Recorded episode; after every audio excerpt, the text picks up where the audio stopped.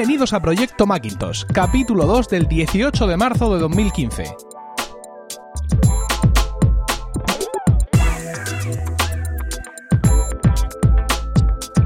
Muy buenas, mi nombre es Emilcar y esto es Proyecto Macintosh, el único podcast en español centrado exclusivamente en el Mac y en OS 10.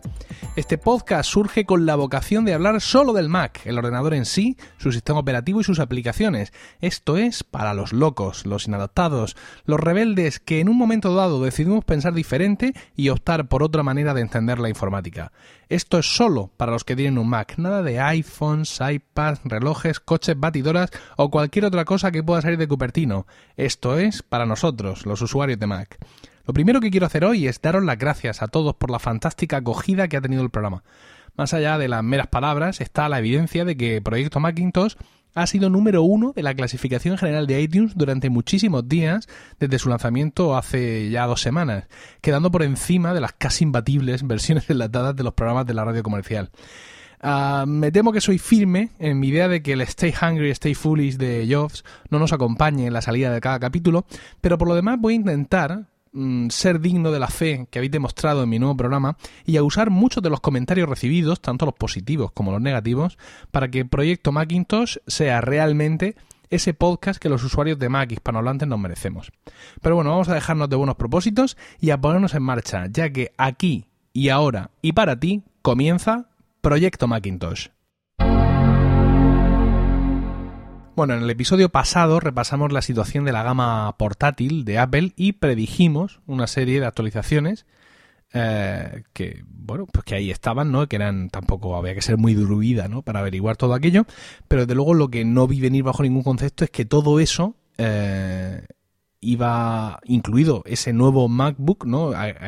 que en su momento era un rumor del MacBook Air de 12 pulgadas, pues lo que yo no vi venir es que todo eso iba a ser presentado en una keynote que a priori parecía destinada únicamente al Apple Watch. De hecho, quiero recordar que directamente os hablé en el podcast de otra keynote o de una presentación ya más cerca del verano, con todo junto, o que bueno. Pero sin embargo, Apple se ha venido completamente arriba y lo ha sacado todo.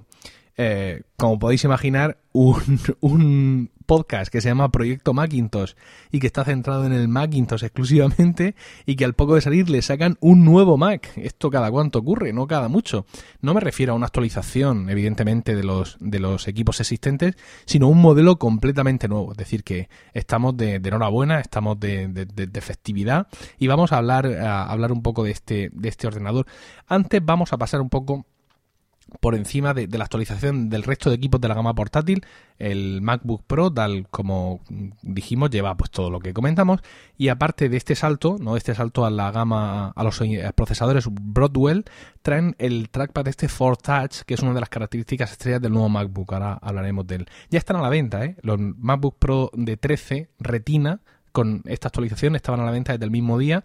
Los de 15 pulgadas no se han renovado todavía y resulta, me resulta muy curioso que, bueno, cuando entras a la página a, verlos, a, comprarlos directamente en la página web de Apple, tienes tres modelos y los dos primeros modelos son exactamente iguales y la única diferencia que existe es la capacidad del, del, disco, del SSD, ¿no? Que digo yo que, no sé, mm, vaya pavada de, segundo modelo, podrían haber ahorrado y haber puesto, ese, digamos, eso como una opción más. Pero bueno, veremos que es una tendencia eh, en Apple eh, en esta nueva hornada de portátiles. Eh, los nuevos MacBook Air, pues tres cuartos de lo mismo, salto a Broadwell. Y una vez más, tenemos en el caso del MacBook Air, eh, de 11 y de 13 pulgadas, ¿no? Y nos presenta Apple por defecto dos modelos de cada uno, dos modelos del de 11 y dos modelos del de 13. Y una vez más la diferencia entre ellos es exclusivamente la capacidad del SSD que los modelos más básicos son 128 gigas y los modelos superiores son 256. Y se produce entonces en el, en el MacBook Air pues una situación muy similar a cuando salió el iPad Air 1 eh, y el iPad mini retina. Es decir, que tenía dos equipos que eran exactamente iguales mm, y que la única diferencia era el tamaño de pantalla. Entonces, en este caso, en los MacBook Air tienes que eh, subir de tamaño de pantalla a idénticas características te cuesta 100 pavos.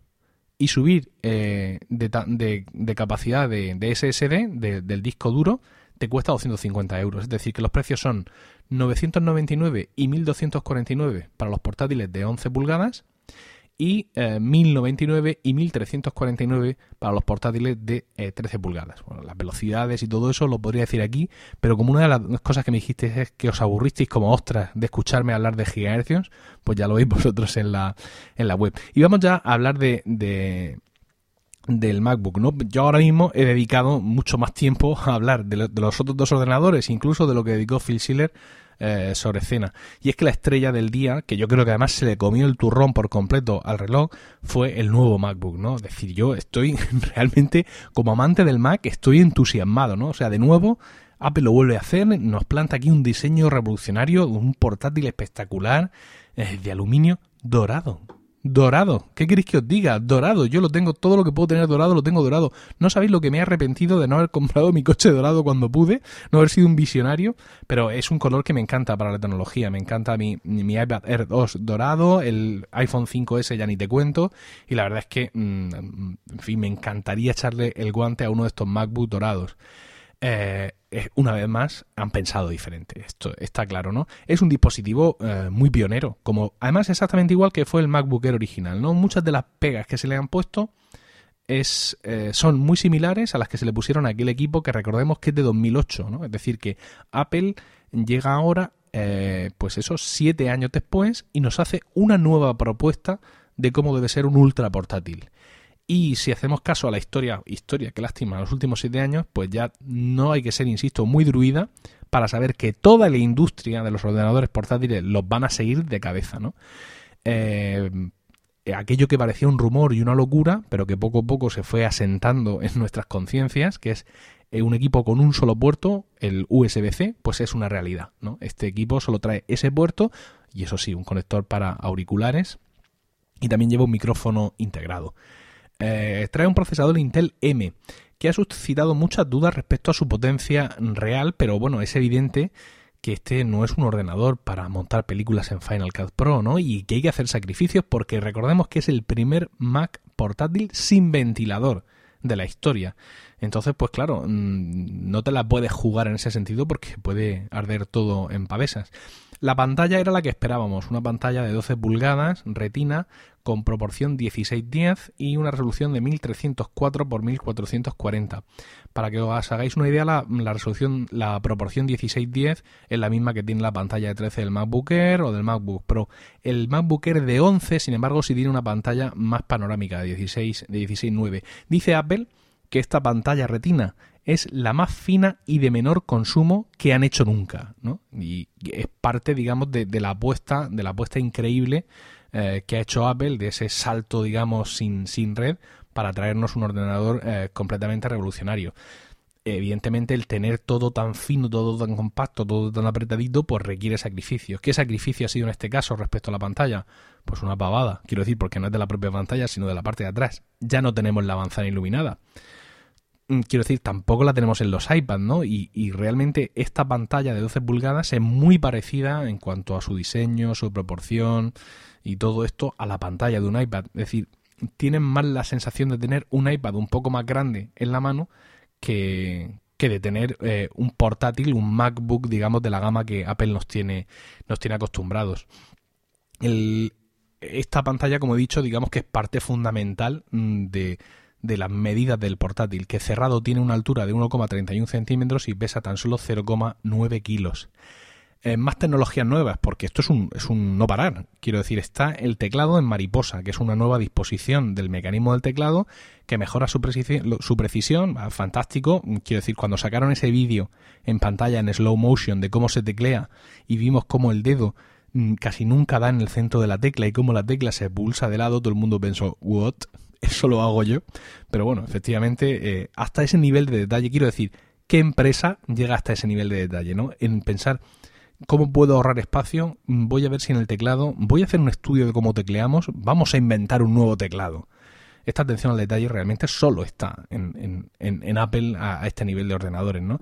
Y insisto, mm, aparte de mejorar la precisión, lo fundamental es que el nuevo sistema de mariposa permite ahorrar espacio vertical, con lo cual es una tecnología que mejora la precisión, pero que aparte ayuda, insisto, a que el portátil cerrado mida 1,31. Y aquí viene lo que a mí ya me dejó, que se dice coloquialmente, una frase muy bonita, me dejó con el culo torcido. Y es el tema de las baterías. Va Phil Schiller y nos muestra la carcasa del MacBook y nos enseña una placa base diminuta, pero diminuta que creo que he leído por ahí que es tan solo ah, dos veces más grande que la de un iPhone 6. Abajo el, el nuevo trackpad, el Force Touch del que ahora hablaré, que era casi, casi tan grande como la placa base. Y dice, ¿y qué hacemos con todo este espacio? Pues lo vamos a rellenar de, batería. ¿Y qué hacer para rellenarlo de batería? Pues eh, claro, como, como el, la carcasa acaba redondeada, digamos, tú no puedes rellenarlo todo de baterías con esquinas cuadradas. Pues han inventado las baterías en terraza, ¿no? Es decir, que se van como retranqueando, tienen tres niveles, de tal manera que te permite literalmente rellenar todo ese espacio de batería para darnos un portátil que nos va a dar, pues eso, toda una jornada laboral de batería eh, sin problemas. Y el Force Touch, el Force Touch, que es eh, la tecnología que también llevan ya los MacBook Pro de 13 pulgadas con pantalla retina es una suerte de, nuevo sistema que hace que te dé la sensación de que cuando pulsas puedes apretar un poco más y que el dedo se hunde, ¿no? Aunque ya he leído a todos los periodistas que lo han probado que no se hunde para nada, es decir, que, que realmente no hay un movimiento, que es una sensación mm, bastante enervante, pero que se produce, ¿no? De esta manera ahora tenemos una especie de trackpad en tres dimensiones que además tiene su API. Es decir, que como ya dijeron en la presentación, eh, Apple puede hacer que ese toque profundo signifique algo, pero no solo Apple, sino cualquier programador puede desde ya en su aplicación decir, bueno, en mi aplicación como don derecho se hace esto, eh, con dos deditos en el trackpad se hace aquello, con tres deditos en el trackpad se hace lo del otro lado y con el, eh, una pulsación profunda se va a hacer esto otro, ¿no? Con lo cual nos añade una nueva dimensión eh, de control.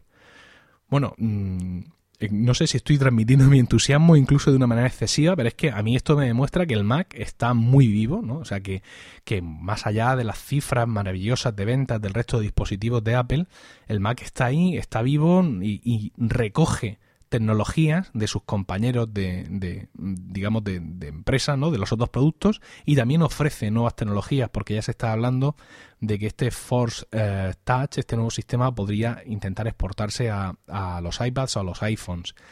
Eh, indudablemente pues muestra el camino para el resto de, de, participantes de, fabricantes perdón de, de ordenadores portátiles. Para mí es un ordenador espectacular y creo que si todo funciona como está diseñado, es decir, si toda la tecnología va bien, si ese procesador rinde lo que tiene que rendir, si la ausencia de ventiladores no hace que el ordenador arda como una tea, yo creo que este equipo cubre las necesidades fácilmente del 75% de los usuarios convencionales, ojo, ¿eh? de los usuarios convencionales. Quiero decir, yo ahora mismo tengo un MacBook Pro de 13 y yo... Mm, insisto, no por venderos la moto de, oh, yo es que nunca uso nada, pero la realidad es que yo no uso nunca mi ordenador portátil conectado a una pantalla. Pues sí, le puedo conectar ocasionalmente un pendrive, efectivamente, eso sí lo hago para meter o sacar algún tipo de datos. Y lo cargo pues, cuando lo tengo que cargar. Es decir, a mí tener solo un puerto no es algo que me supondría en mi uso del portátil ningún tipo de problema.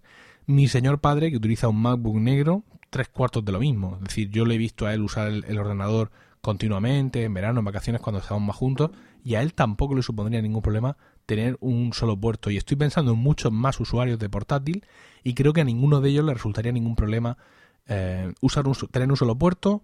La potencia que da este Intel, eh, procesador Intel M, seguro que nos sobraría para hacer lo que hacemos, que somos usuarios muy vulgares. Y encima pues tendríamos una pieza de tecnología espectacular, súper portable y súper y super, eh, fina. Y una cosa que dije en, en su momento en este podcast que, grabamos conjunto, Emilcar Daily, el, este crossover con manzanas eh, por momentos y con tecnologistas, y es que me sorprende lo generosa que ha sido Apple con la configuración por defecto, ¿no? Es decir, em, la configuración básica tiene 8 GB de RAM y 256 de SSD por 1449.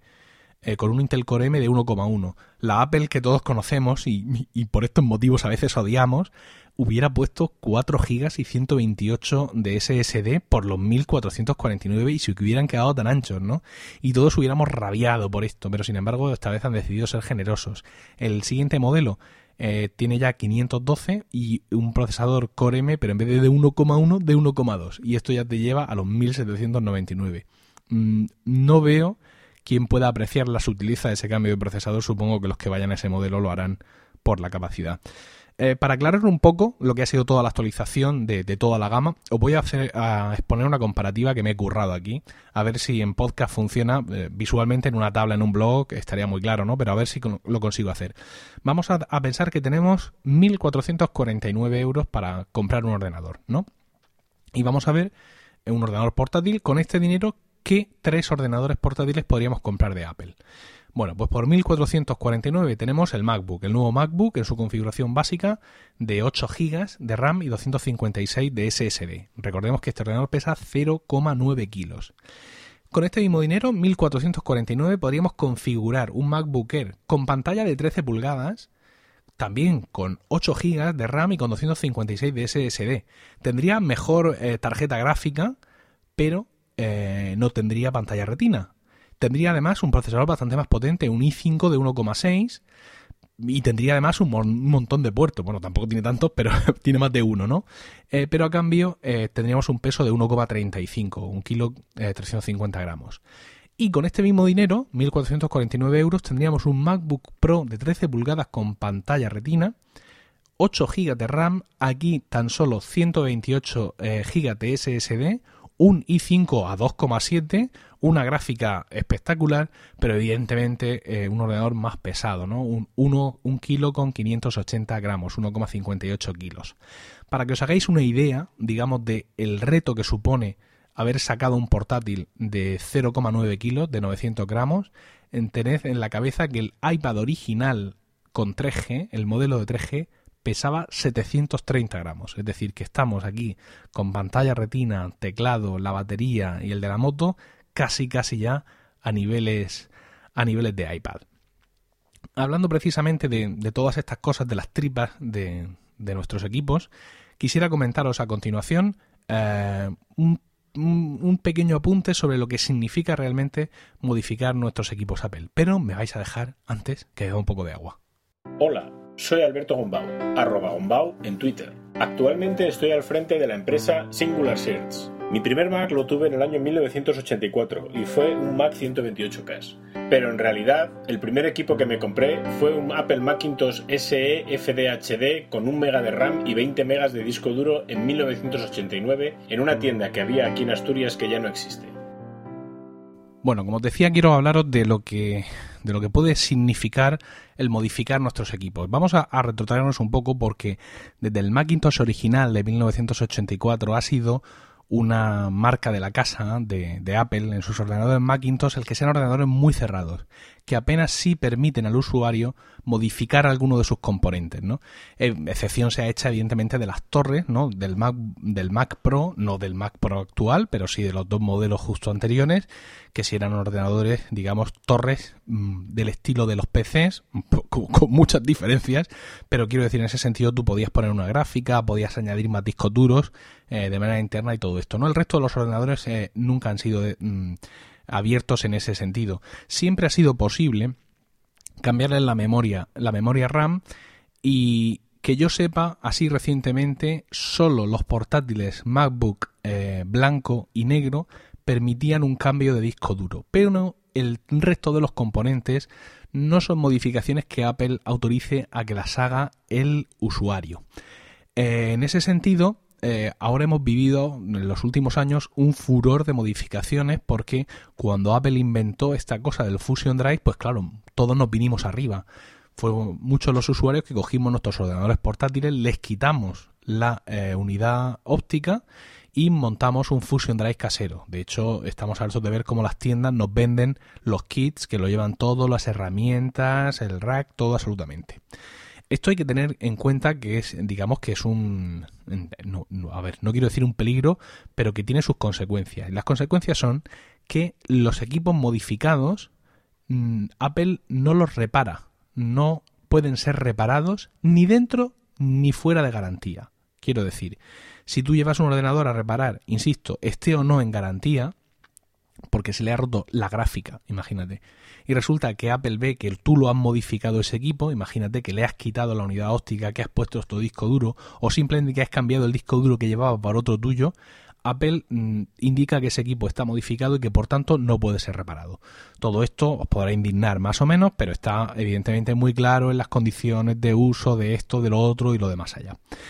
Ah, entonces, pues claro, en este sentido hay que llevar mucho cuidado con lo que se hace, ¿no? Eh, eh, hay modificaciones que, que, mm, en cierta manera se nos hacen un poco irreversibles, pero hay otras que son fáciles de volver atrás.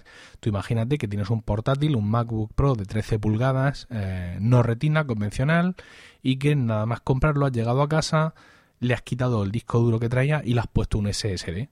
Y ya está, no has hecho nada más. Le has dejado la unidad de DVD con el paso del tiempo ese ordenador, por lo que sea, se avería y pues tú evidentemente lo que tienes que hacer es coger el disco duro original y ponérselo de nuevo a tu equipo y llevarlo al Apple Store.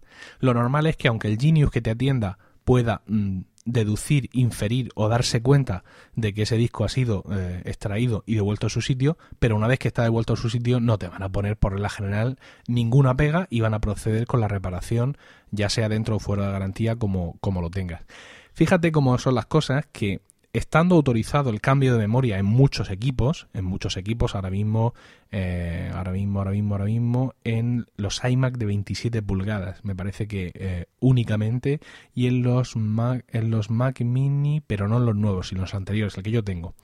Si tú llevas un equipo mm, a reparar y tú le has cambiado la RAM estando autorizado a ello, ellos quitan esa RAM y ponen una suya para hacerle todas las pruebas y todos los testeos, tal, tal, tal, tal, tal, y luego ya te lo devuelven con la tuya puesta porque quizá incluso en tu RAM puede estar el problema, ¿no?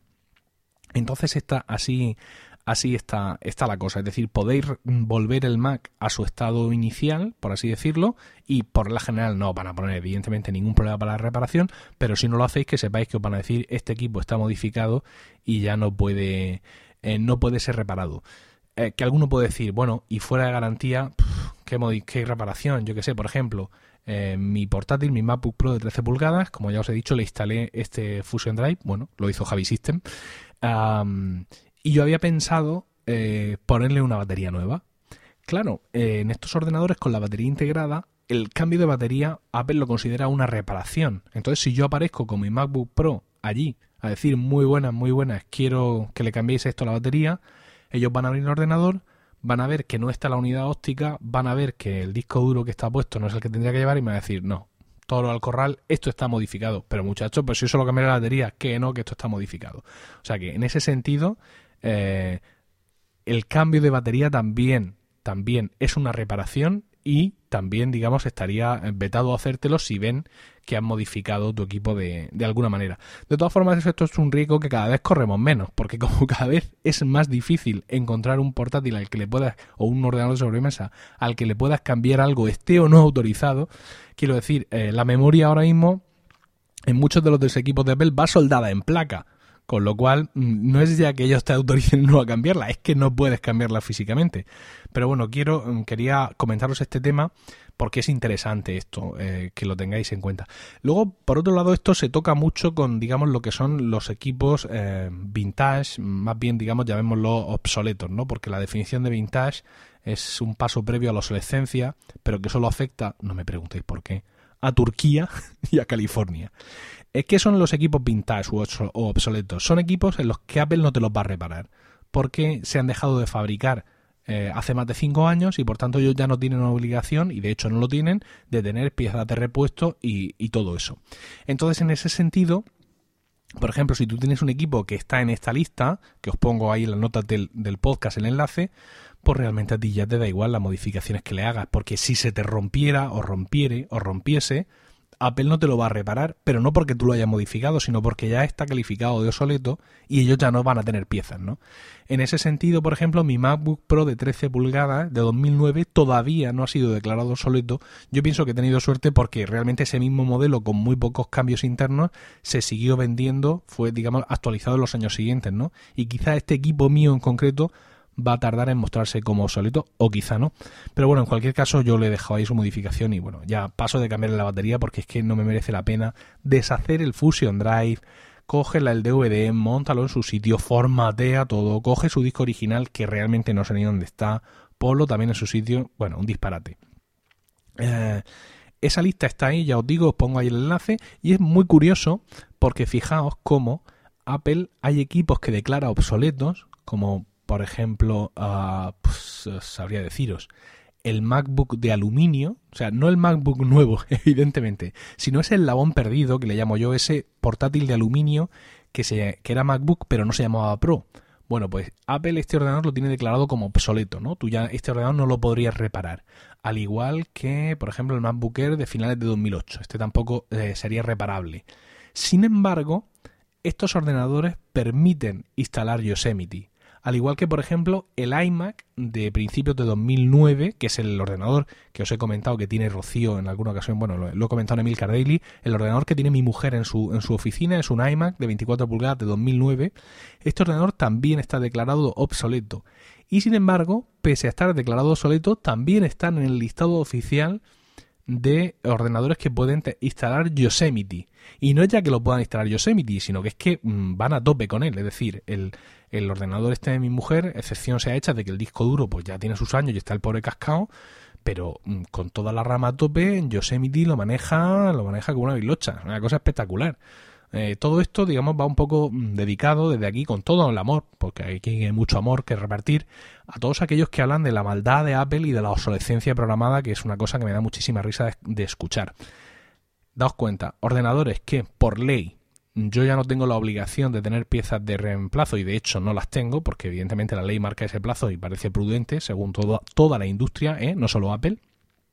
Pero mi ordenador es tan bueno, yo lo fabriqué con tan buena idea y con tantísimo amor que todavía, aunque yo no te lo puedo reparar, pero tú todavía puedes instalar ahí un sistema operativo que es de seis años después y además no solo instalarlo, no, sino que funcione eh, de manera espectacular pues esta, digamos, esta, esta historia sobre la modificación de equipos y también sobre lo que son los equipos obsoletos es un poco la cara y cruz, ¿no? del hardware de Apple de hoy. Mm, te tienes que gastar cuando te lo compres todo el dinero posible porque después no lo vas a poder modificar, y esto es un poco una lata, pero lo que te compres te va a durar muchísimo tiempo. Hola, soy Tomás Hussing, arroba TomásHV en Twitter y soy colaborador en el podcast Manzanas por Momentos de la franquicia Por Momentos. Mi primer Mac fue el modelo básico de un MacBook Pro de 13 pulgadas de mediados del 2009 y me lo compré en el mes de junio de ese mismo año en la FNAC del Triangle en Barcelona. Bueno, hoy se me está yendo un poquito el tiempo más de lo, de lo que querría, pero eh, no me resisto a terminar este podcast sin hablaros un poco de software, ¿no? Porque aunque estamos, ya os digo, estamos de enhorabuena, estamos casi de boda con este nuevo MacBook y, todo esto, pero hay también un par de cosas de software que quería comentaros. Una de ellas es la actualización de iMovie. iMovie es la aplicación para editar eh, películas y vídeos domésticos que está en, nuestro, en nuestros Macs. Se actualizó hace poco la versión 10.0.7 con un par de cosas importantes. Eh, para empezar, han cambiado el visor, es decir, este, esta pantallita que yo por lo menos tengo a la derecha arriba, donde tú vas viendo toda tu película montada o vas viendo los clips cuando, lo cuando los vas reproduciendo, este visor ahora mismo le han puesto, lo han subido un poco y le han puesto debajo un espacio en blanco donde ahora están ahí los controles de reproducción, el play, pausa, para atrás, para adelante y también un botón para grabar voz en off.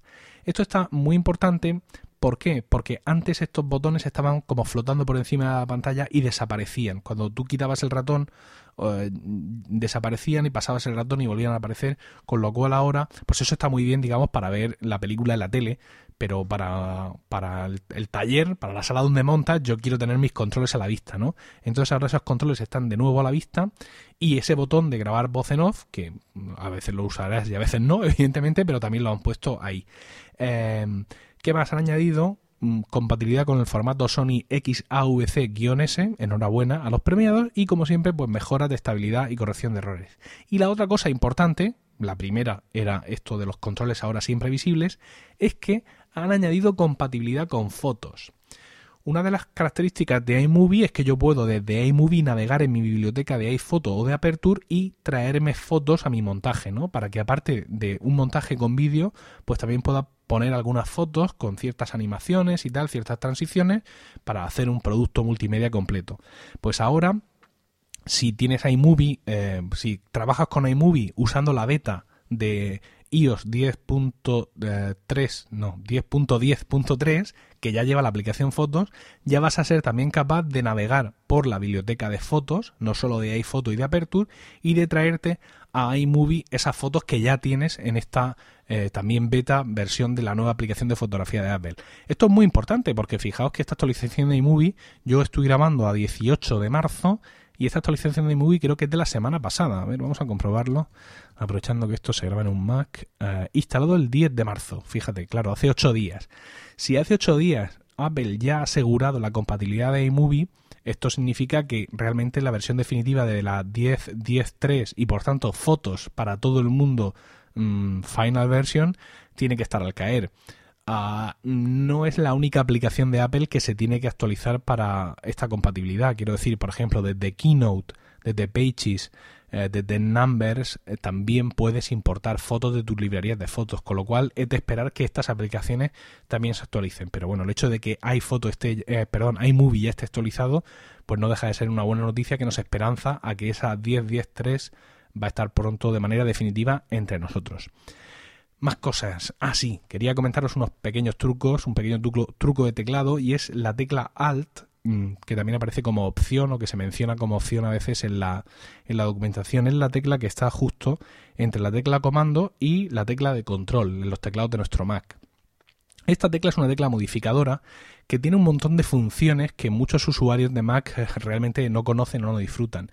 Eh, yo os invito a que cojáis vuestro Mac, por ejemplo, yo estoy ahora mismo delante del mío y me voy a ir al Finder, ¿no? Mm, voy a, pulsar el menú eh, Finder y con el menú Finder abierto le doy la tecla Alt y veo que ocurre una pequeña modificación. Por ahí veo que aparece como algo así y dices tú, aquí está pasando algo. Es decir, veo que cuando tengo un menú abierto, si pulso la tecla Alt, se produce una pequeña modificación en las opciones. En este caso es solo en un acceso, pero voy a irme a otro menú, por ejemplo, al menú de manzana, cuya primera opción es acerca de este Mac, pero si yo pulso la tecla Alt, esa, esa, opción primera es directamente información del sistema, ¿no? Es como una especie de atajo. Ahora también desde el Finder me voy a ir al menú Ir, veo que me permite directamente eh, ir a todos mis archivos, ir a documentos, ir a escritorio, ir a descargas. Si pincho en cualquiera de estas opciones, se me abrirá una ventana del Finder pues con ese destino, ¿no? Pero teniendo abierto el menú Ir, si presiono la tecla Alt, me va a aparecer de pronto la posibilidad de ir a Librería, que es una carpeta del sistema que está oculta eh, poco oculta, como podéis ver, desde hace un par de versiones, ¿no? Y pues ahí podría irme directamente a librería. Os, eh, os animo a experimentar, ¿no? Con la modificación de que en los menús supone en muchas ocasiones esta eh, tecla Alt y no solo modifica, digamos, los menús, sino también las opciones que tenemos en los iconos de la barra de menú, al menos en los iconos del sistema. Por ejemplo, si yo hago clic en el icono del Wi-Fi, pues me va a decir que puedo activar o desactivar Wi-Fi, todas las redes Wi-Fi que ve mi equipo y la red Wi-Fi a la que estoy conectado. Pero si presiono, eh, en vez de hacer clic, presiono primero la tecla Alt y luego hago clic, ¿eh? Aparte de lo que os he dicho, pues voy a abrir, eh, tengo la opción de activar registro de Wi-Fi, abrir diagnóstico inalámbrico, nombre de la interfaz, es decir, del puerto, dirección, y me da aquí una dirección esa decimal 88 53 95 para que lo entienda, y si estuviera conectado a una Wi-Fi, que no lo estoy, pero que me voy a conectar ahora mismo, porque yo es que esto lo tengo por cable, me conecto a una Wi-Fi y ahora hago alt clic y aparte de todo esto me está dando un montón de datos de la red a la que me he conectado me está diciendo la IP que me ha dado, la IP del router, como es la seguridad, BSSID, el canal y también el nivel de ruido, eh, la velocidad de transmisión y un montón de cosas más. Entonces esta tecla Alt eh, ya veis que me permite un montón de información con respecto a la Wi-Fi. Y como ya os digo, también ocurre con el resto de eh, iconos del sistema. Si hacéis Alt clic en el icono de Bluetooth, también vais a ver un montón de opciones más. Si hacéis Alt clic en el icono del sonido, también vas a, vas a poder, digamos, elegir el dispositivo de salida y de entrada del sonido, si es que tenéis varios conectados, como en mi caso, que tengo pues incluido también los de AirPlay. ¿eh? Yo ahora mismo podría lanzar el sonido de mi Mac por el Apple TV del salón o el de la cocina o lo que fuera. Y eh, estas opciones son más conocidas, ¿no? El hacer alt clic sobre el Wi-Fi, sobre el Bluetooth y sobre el audio, pero también puedes hacer alt clic sobre el icono de Time Machine. Si tú haces clic generalmente en el icono de Time Machine, pues te dice que la copia de seguridad más, más reciente es a tal hora o fue a tal hora, te permite realizar ahora una copia, eh, entrar en Time Machine directamente para restaurar algún archivo o abrir el panel de, preferencias. Pero si yo eh, hago clic Alt o presiono la tecla Alt eh, cuando ya el menú está abierto, aparte puedo explorar otros discos de copia de seguridad, porque ya sabéis que Time Machine digamos que se pueden usar varios discos, o en un momento dado verificar eh, alguna de estas copias de seguridad. Y eh, por último ya mi favorito. Mi favorito que es también una combinación de teclado. Todos sabéis que para copiar un archivo pues lo seleccionáis en el Finder y pues mm, podéis hacer mil cosas, ¿no? Yo generalmente para copiarlo hago comando C. Y para pegar ese archivo en otro sitio hacéis comando V. Bien, pues si hacéis comando Alt y V, lo que vais a hacer es mover ese archivo. Es decir, ya sabemos que no existe la opción cortar en el Mac. Esto es una cosa que nunca ha existido, pero sí puedes mover. Entonces, para moverlo primero, digamos que es, un, un, procedimiento que se hace después, ¿no? Es decir, tú primero copias con comando C y luego puedes o pegar, con lo cual estarías duplicando ese archivo, o mover. Y para mover tienes que hacer comando Alt y V. Es un atajo fantástico que uso muchísimo y que la verdad es que estoy muy contento, por qué no decirlo, de poder compartir con, con todos vosotros. Hola, yo soy Quique Silva, arroba Quique Silva en Twitter, de los podcasts La Guardilla 2.0 y Trending Podcast, que podéis encontrar en guardillapodcast.com y en trendingpodcast.com. Mi primer Mac, y de momento el único, es un iMac de 27 pulgadas, de los denominados Late 2009, en la nomenclatura de Apple iMac 10,1 y me lo compré en enero de 2010 en Golden Mac, uno de los Apple resellers que hay aquí en la ciudad de Sevilla.